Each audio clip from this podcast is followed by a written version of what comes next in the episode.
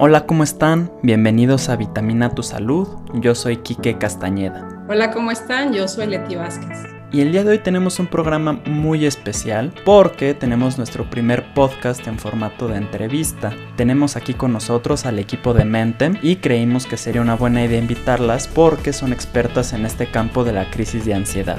Bienvenidas, chicas. Gracias. Muchas gracias, Kike. Muchas gracias, Betty, por invitarnos hoy a platicar con ustedes. Em, yo soy Paola Alonso.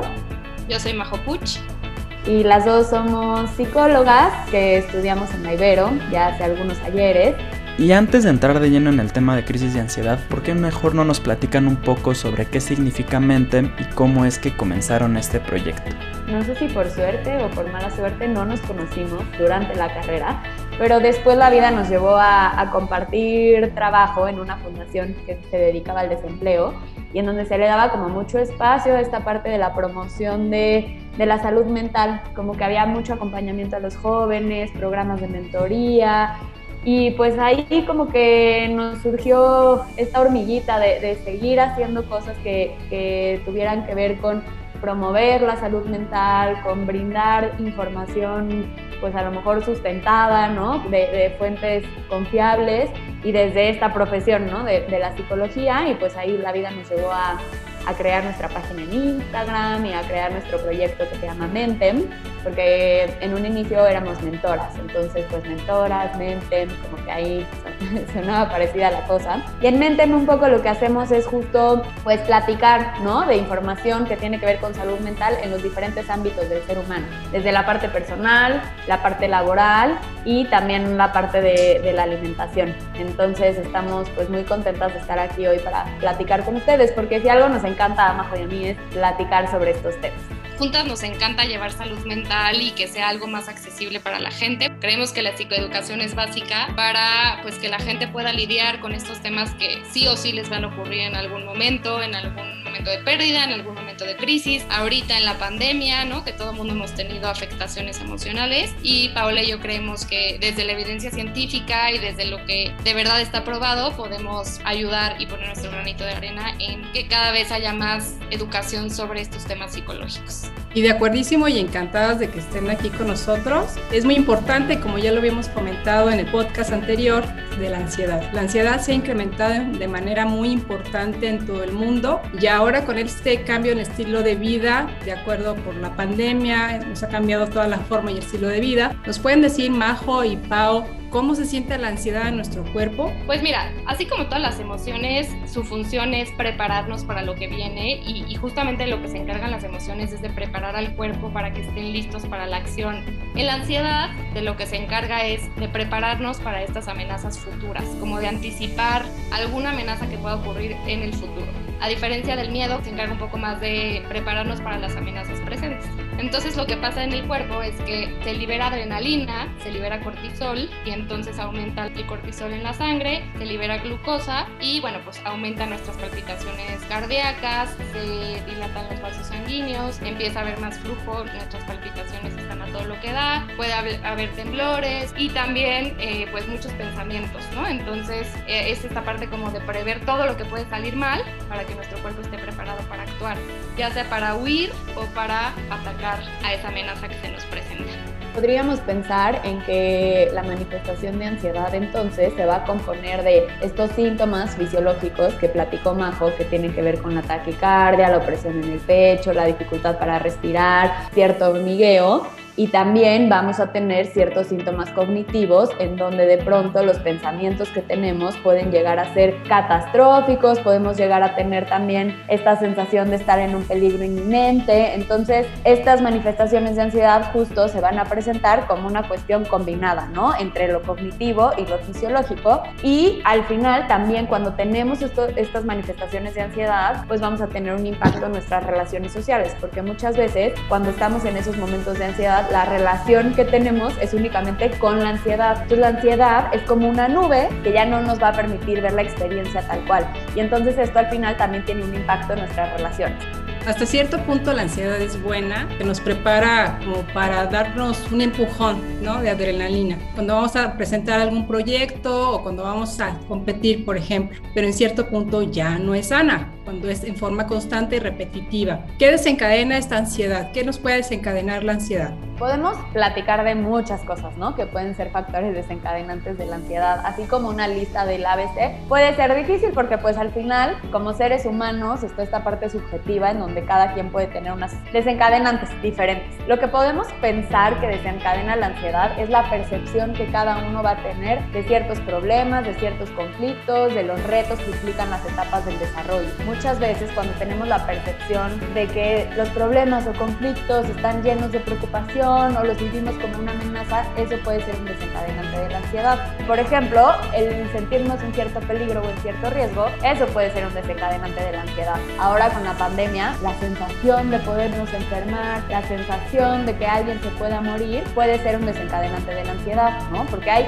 distintos tipos de ansiedad. Por ejemplo, vamos a pensar en la ansiedad de separación en los niños chiquitos. Muchas veces, a lo mejor en esa etapa del desarrollo, cuando el niño se tiene que ir separando de la mamá, lo que va a desencadenarle esa ansiedad es la separación del cuidador primario. A lo mejor viviendo en un país como en el que vivimos, en donde hay ciertos peligros, podemos tener también un montón de ansiedad persecutoria, que salimos y de pronto vivimos en un contexto en donde no sentimos esta seguridad, lo que va a desencadenar la ansiedad es justo esta anticipación de qué tal que me asaltan, qué tal que me van a seguir, qué tal que me persiguen, y entonces eso puede desencadenar, por ejemplo, esta ansiedad persecutoria. También hay otros tipos de ansiedades a lo mejor que se pueden desencadenar dependiendo si no nos sentimos como suficientemente seguros para realizar algo, ¿no? Y entonces por ahí pueden venirse estos pensamientos de no ser suficientemente bueno, no estar suficientemente preparado, que pueden desencadenar estas ansiedades como de sentirnos, pues sí, insuficientes de alguna manera. Entonces podemos pensar en un montón de desencadenantes, pero creo que lo que los une a todos es cuando se pierde esta, esta sensación de seguridad en los distintos aspectos, es lo que puede activar ese clic para que entonces uno empiece a no sentirse seguro y a empezar a pensar un montón de cosas y entonces a que se activen esas reacciones fisiológicas de estás sintiéndote amenazado. Entonces de alguna manera creo que así podríamos pensar un poco lo que desencadena la ansiedad. Algo que es importante es que cuando hablamos de la ansiedad no como este miedo que nos ayuda a reaccionar, sino como esta parte también en donde ya se juega una cuestión mental de anticipar, de ponernos escenarios bien catastróficos. Es importante entender que no va a surgir de la nada un ataque de ansiedad o un ataque de pánico. O sea, estos ataques de ansiedad y de pánico sí tienen un trasfondo que puede ser entendido y que puede ser manejable y que muchas veces cuando vivimos esos momentos de mucha ansiedad creemos que nuestro cuerpo es el que nos amenaza, que es lo que tenemos que controlar entre comillas, ¿no? Es el corazón que está a 10.000, es esa respiración, pero también es importante recordar que la mente va a jugar un papel muy importante en la ansiedad, que esos pensamientos van a estar muy relacionados con esa cuestión fisiológica.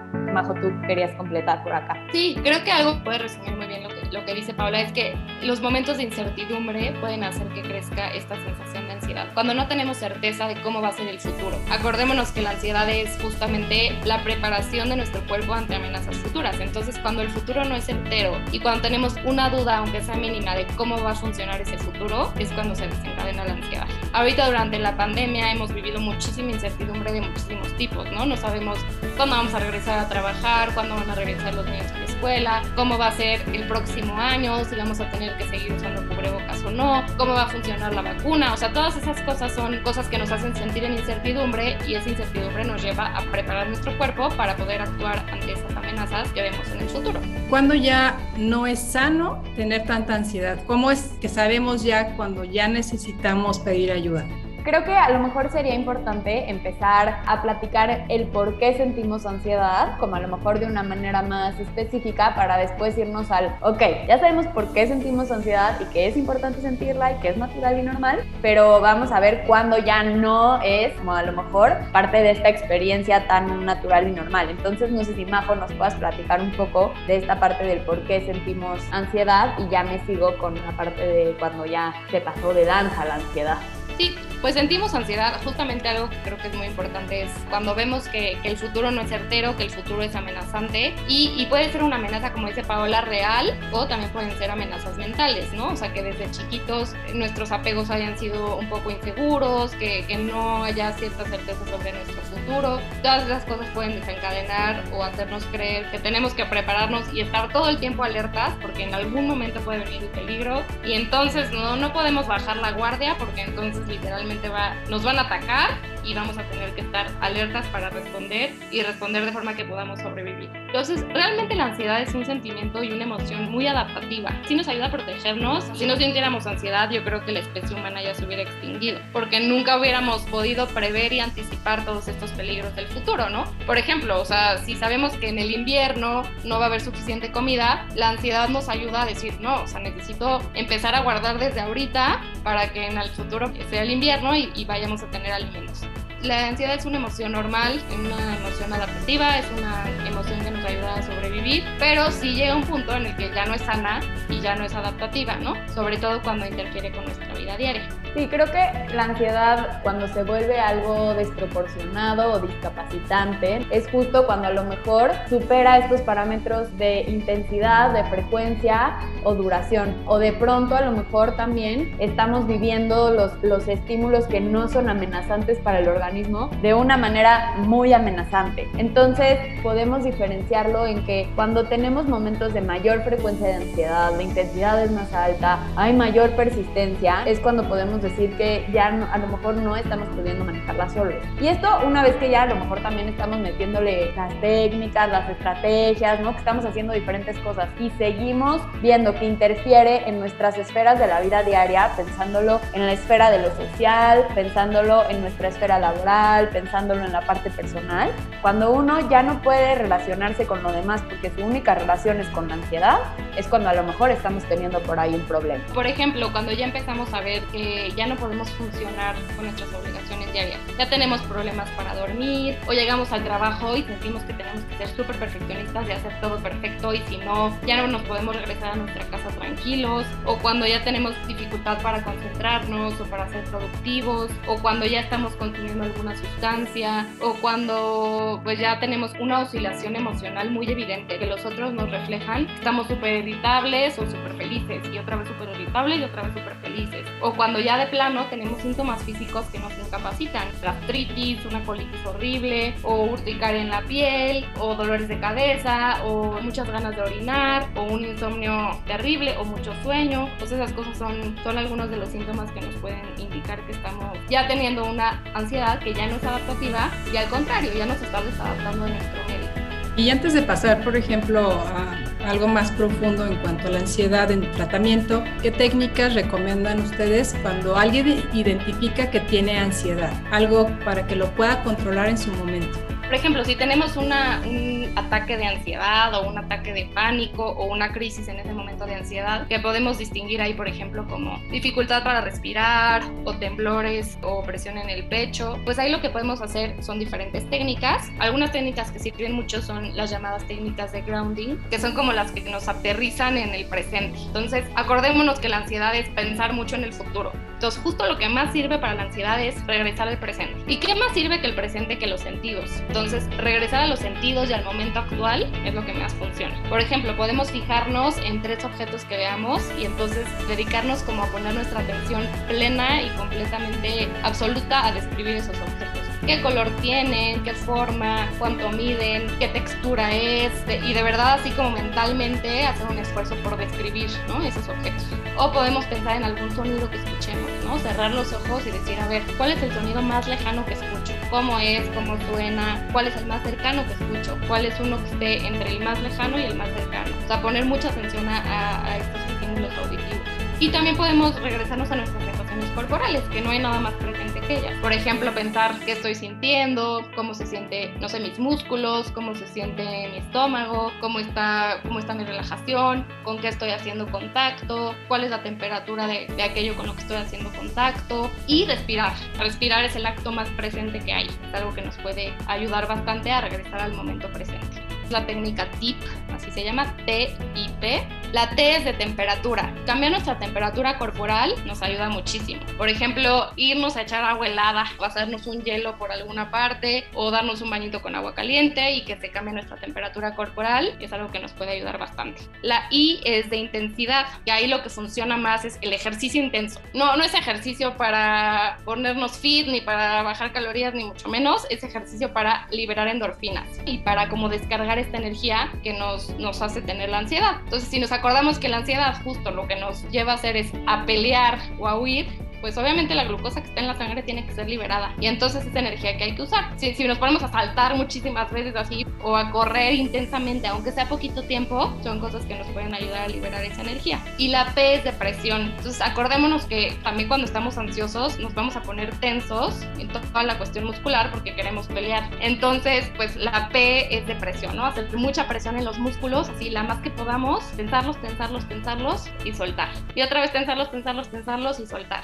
Este, la técnica stop nos da, nos da una pauta de qué podemos hacer con cada una de las filas de la palabra stop. Entonces es stop de parar y entonces la S es de analizar la situación. O sea, ¿qué situación estoy viviendo? ¿Es realmente amenazante? ¿Cómo me está haciendo sentir? ¿Es algo que está en lo real o es algo que está en lo mental? Hacernos estas preguntas que nos pueden ayudar a saber pues en dónde estamos parados, ¿no? O sea, cuál es el verdadero contexto de lo que estamos viviendo. Luego la T es de hacer tres respiraciones, tres respiraciones profundas, o sea, de tres tiempos la inhalación, detener otros tres tiempos y exhalar en otros tres tiempos. Y luego la O es de observarnos, o sea, de observar cuáles son nuestras sensaciones físicas, qué nos está pasando, por qué estamos reaccionando de esta forma y también de ir buscando opciones. ¿Qué opciones tengo ante la situación que estoy viviendo? ¿Me puedo poner a gritar aquí horrible o puedo buscar alguna otra estrategia que me ayude o puedo llamarle a alguien para pedirle ayuda? O sea, ¿cuáles son las opciones que tengo ante la situación? Y la P es de proceder, proceder con la opción que elegimos y si de plano pues decidimos proseguir con lo que estábamos haciendo, pues proseguimos con lo que estábamos haciendo, pero desde un lugar diferente. Entonces la técca de stop nos ayuda como a analizar y muchas veces nos damos cuenta que no es una ansiedad real y no es un peligro real que estamos viviendo, sino más bien es una cuestión que está en nuestra mente. Gracias Pau y gracias Majo. Es muy interesante estas técnicas que nos están compartiendo para manejo de la ansiedad. Pero cuando ya la ansiedad nos rebasa, como lo han comentado ustedes, ¿la terapia de qué nos sirve? Muy buena pregunta, Leti. Yo creo que es súper importante entender que aunque tengamos un montón de estrategias y de herramientas para este manejo de la ansiedad, pues sí van a haber veces en donde necesitemos una ayudadita externa. Como les platiqué al inicio, les dije que muchas veces la ansiedad es como esta nube, ¿no? Que se nos pone enfrente y que no nos permite ver qué hay más allá. Entonces, digamos que la ansiedad es algo que va a estar luchando constantemente contra nuestro pensamiento, contra nuestra capacidad de mentalizar. ¿A qué se refiere mentalizar? A pensar sobre las propias experiencias. Entonces muchas veces la terapia lo que nos ayuda es a irle ganando terreno, a que el pensamiento poco a poco vaya ganándole terreno a la ansiedad y que entonces justo sí podamos empezar a pensar en qué nos está pasando, qué nos lo está desencadenando, qué hay detrás, un poco digerir, ¿no? Como los contenidos psicológicos que están asociados a esas reacciones de sentirnos como tan amenazados o tan angustiados. Entonces muchas veces la terapia para eso funciona, para poder ir pensando, repensando sobre la experiencia ansiosa. Y obviamente todo esto desde diferentes, digámoslo como técnicas, ¿no? Cada corriente terapéutica va a hacer un manejo diferente de, de la ansiedad, aunque la verdad yo creo que al final todas acaban ayudando, ¿no? O sea, hemos platicado igual en nuestro Instagram que realmente la terapia tiene muchos factores que son mucho más importantes que la corriente. Pero pensándolo ahorita para platicarlo como en corriente, si vamos a una terapia cognitivo-conductual, pues esa terapia nos va a ayudar un poco a que cambiemos esos pensamientos, esas creencias irracionales, esos pensamientos catastróficos, que hagamos un cambio para que entonces la conducta sea distinta. Si vamos a una terapia sistémica, que tenemos a Majo, que es terapeuta sistémica, lo que vamos a hacer es justo encontrar una manera diferente de relacionarnos con esa ansiedad. Y si vamos a una psicoterapia psicodinámica o a, una psicoterapia psicoanalítica, a lo mejor ahí vamos a irnos de manera más profunda a, entender esas raíces. Ese detrás de escenas de qué está pasando que me estoy sintiendo tan ansioso. Entonces las tres, yo creo que las tres un poco lo que tienen en común es que son espacios en donde se nos va a permitir pensar y metabolizar un poco esa experiencia ansiosa. Ahora, muchas veces la terapia pues, no puede actuar solita y no va a ser suficiente. Muchas veces también necesitamos acudir a un profesional de salud que nos dé, ¿sabes? Como esta parte a lo mejor médica, a un psiquiatra que nos ayude justo, como a lo mejor a través de una medicación, que nos ayude con nuestro sistema nervioso, ¿no? A que nos calme para que podamos pensar, porque si no muchas veces por nuestra cuenta no vamos a poder hacerlo solos, ¿no? Por más que, que queramos y que estemos, muchas veces sí se necesita de ese, de ese tratamiento conjunto e integral para que el resultado pueda ser mejor. Algo que también es bien importante es que muchas veces están estas experiencias de ansiedad, pero también hay muchas veces que como personas tenemos ciertos rasgos en nuestra personalidad a lo mejor más ansiosos, que entonces nos hacen vivir la vida desde un lugar a lo mejor más preocupón, más aprensivo, ¿no? En donde vemos, o sea, estamos con los lentes de la amenaza puestos todo el tiempo y ese tipo de cosas también las podemos trabajar en la terapia, también nos ayudan a entender a lo mejor un poco sobre cómo vivimos las cosas nosotros y eso al final nos da muchas herramientas como para que ahora sí que la mente le gane al cuerpo, ¿no? Para que como decía un inicio, no sintamos que de pronto un vaso de agua es un huracán, ¿no? Y no sintamos que vivimos en un huracán constantemente, sino que podamos ver las cosas como los vasitos de agua que hay que ir resolviendo en la vida. Entonces yo creo que por ahí es que la terapia nos puede ayudar para el manejo de la ansiedad. Ahora, un ataque de pánico, que un ataque de pánico es algo súper intenso, que los pacientes que viven un ataque de pánico es algo verdaderamente espantoso, siente que se va a morir. En este tipo de, de situaciones, ¿qué tiene que hacer la persona? Pues primero, creo que lo más importante es que si ya hubo una evaluación médica, ¿no? Y ya se vio que no hay una afección cardíaca, o una afección del sistema respiratorio como tal, pues sí podemos pensar que se trata de alguna cuestión de ansiedad, ¿no? Este, y si ya vemos que somos propensos a vivir este tipo de crisis, entonces sí podemos pensar como, ok, me está dando un ataque de ansiedad, no es una cuestión médica, no me voy a morir, es psicológico y lo que más funciona en estos momentos es eso, ¿no? O sea, como pensar, esto es psicológico, es ansiedad y ponernos a respirar, ¿no? Y recurrir a alguna de estas técnicas que les dije, ¿no? O sea, como analizar la situación, o sea, ¿qué me llevó a esta situación? ¿Por qué me estoy sintiendo así? Respirarnos, calmarnos y buscar alguna opción que nos pueda ayudar a, a lidiar con la ansiedad de ese momento. Como dices, el ataque de pánico es un momento de crisis, ¿no? O sea, es donde la ansiedad se está materializando a todo lo que da. Entonces sí hay esta sensación de muerte, sentimos que nos vamos a morir, sentimos que nos está dando un ataque cardíaco o que no podemos respirar, que el aire no está llenando nuestros pulmones, sentimos una presión en el pecho, ¿no? Entonces, primero creo que lo más importante es, sí, si es el primer ataque de ansiedad que te da, no, no te quedes con eso, ¿no? Ve al médico y que te revise y que descarte la parte orgánica o la parte de que pueda ser de verdad un ataque cardíaco. Pero si ya vimos que es eso, entonces pensar, esto no es una cuestión cardíaca y como aterrizarnos al presente. Focalizarnos en los estímulos, focalizarnos en lo que estamos viendo, estas técnicas de grounding y las técnicas que les dije anteriormente, ¿no? El stop y el tip nos pueden ayudar mucho. Y para ir lidiando con la ansiedad en el día a día, algo que nos puede ayudar para no llegar a estos ataques de ansiedad como tal o a estos momentos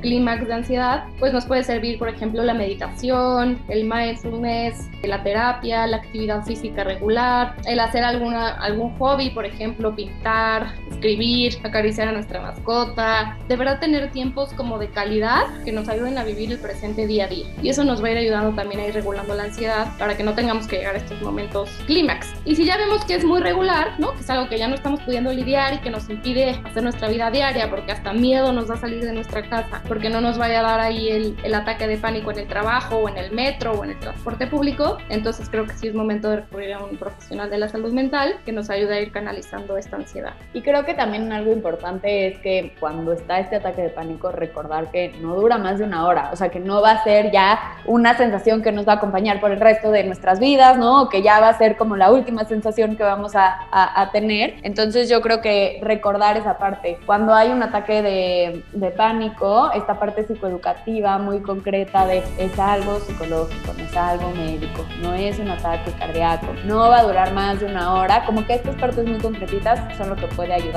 Y también algo importante sería procurar lo más posible no interrumpir las, actividades que vamos teniendo por ese nivel de angustia, porque al final, esto a lo mejor acompañado de un proceso, pero al final lo que tenemos que pensar es que tenemos que ser nosotros los que controlemos esa parte ansiosa y no que la ansiedad sea lo que llegue a controlarnos, interrumpir todas nuestras actividades y hacer con nosotros lo que quiera.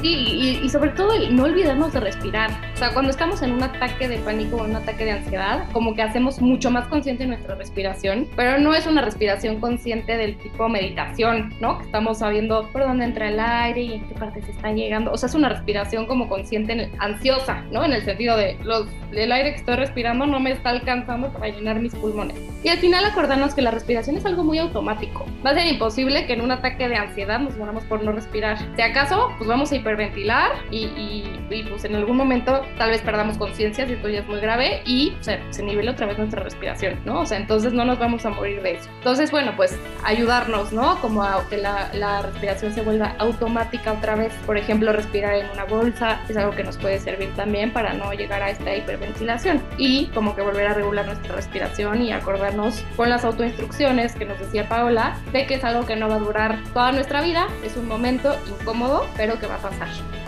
Pues muchas gracias chicas. A mí la verdad es que con todo lo que platicaron me surge una duda que creo que muchas personas están en esa situación. ¿Qué le pudieran recomendar a las personas que ya perdieron su trabajo o que están muy ansiosas de que pudieran perderlo? ¿Qué pudieran recomendar? Bueno, creo que lo que decía Majo en algún momento de la conversación tenía que ver con esta parte de la incertidumbre. Sobre todo cuando estamos sintiendo que podemos perder nuestro trabajo, creo que ahí habría que hacer una distinción entre qué tanto es la incertidumbre por el momento que se está viviendo, porque no me siento suficientemente seguro y entonces yo estoy llenando esos vacíos de incertidumbre con seguro me van a correr, de seguro mañana ya no voy a tener, ¿no? En dónde trabajar. O sea, creo que ahí valdría la pena hacer la distinción de si la amenaza es real o si es una amenaza, porque sí puede ser real, ¿no? Porque sí hay muchas empresas que están haciendo recortes de personal, ¿no? Pero veamos de dónde viene, ¿no? Como esa sensación de, de ansiedad de perder la chamba, si por algo real o por algo que a lo mejor tiene que ver más conmigo, con que de pronto no me estoy sintiendo suficiente para mi chamba, con que estoy dudando de mis habilidades, con una creencia que es más personal a, a algo como general, por decirlo así.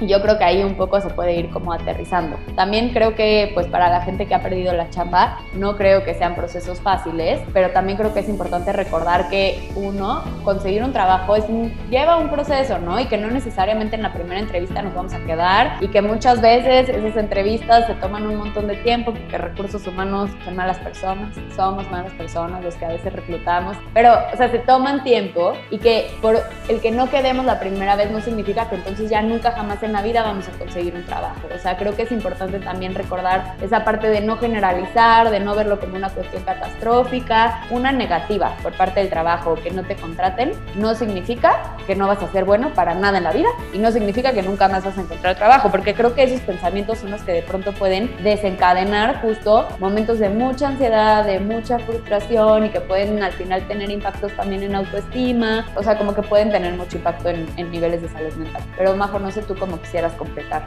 Creo que también mucho, o sea, acordémonos que la ansiedad nos lleva a catastrofizar y nos lleva a pensar mucho en estos términos de todo o nada. Entonces, si me corrieron ya soy el peor, el que nunca merece ser contratado. Y si me quedo, me quedé es que soy el mejor, lo máximo en la chamba y bueno, merezco casi casi que, que todos me alaben. Y esos términos de todo o nada nos llevan mucho a estar ansiosos, ¿no? Entonces, como acordarnos que hay grises, estamos pasando por un periodo de crisis mundial y que no necesariamente fue que fuimos nosotros el problema. Y más bien tomarlo desde un lugar de curiosidad, de observar, desde esta parte curiosa y no de juicio, ¿no? O sea, ¿qué pudimos haber hecho mejor, tal vez? Sí, pero, o sea, para evaluarnos y para retroalimentarnos, pero no desde este lugar de reproche y de juicio y de castigo, desde el que muchas veces nos hablamos desde la ansiedad. Entonces, pues, cultivar la, la autocompasión, sobre todo, es algo que nos puede ayudar muchísimo, ¿no? Una técnica que Paula y yo por ahí siempre damos es hablarnos a nosotros mismos como le hablarías a un amigo. Entonces, si un amigo llega y te cuenta en estos momentos de pandemia que perdió la chamba, pues seguramente le vas a decir como, a ver, no te preocupes, estamos en pandemia, ya encontrarás otro, eres bueno en esto y esto y esto, ¿por qué no buscas? Usa tus recursos, usa tus fortalezas, ¿no? Y nos hablaríamos desde ahí. Pero de repente nosotros en nuestro diálogo interno nos pasa que eres el peor,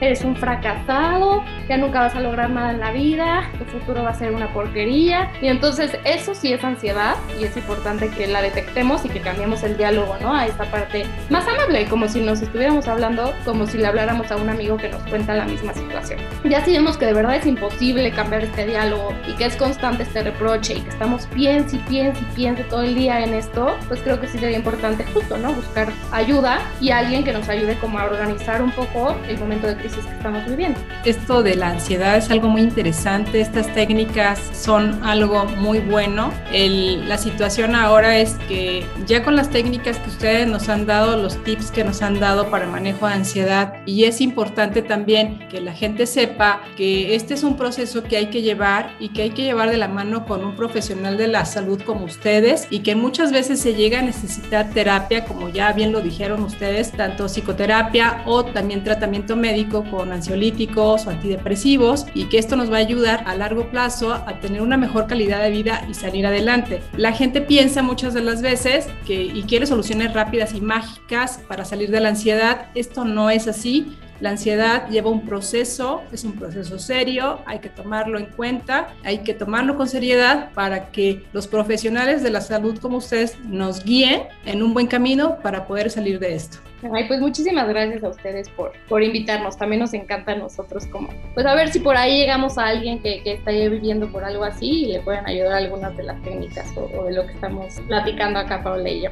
Muchísimas gracias, chicas. La verdad es que nos ha encantado la información, estamos muy contentos. Cuéntenos un poquito dónde pudieran la gente encontrarlos, ya sea en redes sociales o si quieren tener algunas dudas, dónde pudieran encontrarlos como Majo ya les agradeció, yo también les agradezco por habernos invitado, por abrirnos este espacio y para quien se quede con ganas de escucharnos todavía más, nos pueden seguir en nuestro Instagram arroba mentem.mx o si quisieran preguntarnos de alguna duda más de un, pues no sé, más personal o así, igual nos pueden escribir un correo a info arroba mentem.mx. Igual por Instagram estamos siempre atentas contestando los mensajes que nos llegan y bueno, y esperamos que la información les haya sido de utilidad y cualquier cosa, pues por ahí estamos en contacto. Sí, tenemos por ahí el servicio de, de psicoterapia, las dos somos psicoterapeutas, Paola es psicoterapeuta psicodinámica y yo soy psicoterapeuta sistémica, tenemos talleres y también tenemos por ahí pláticas para empresas.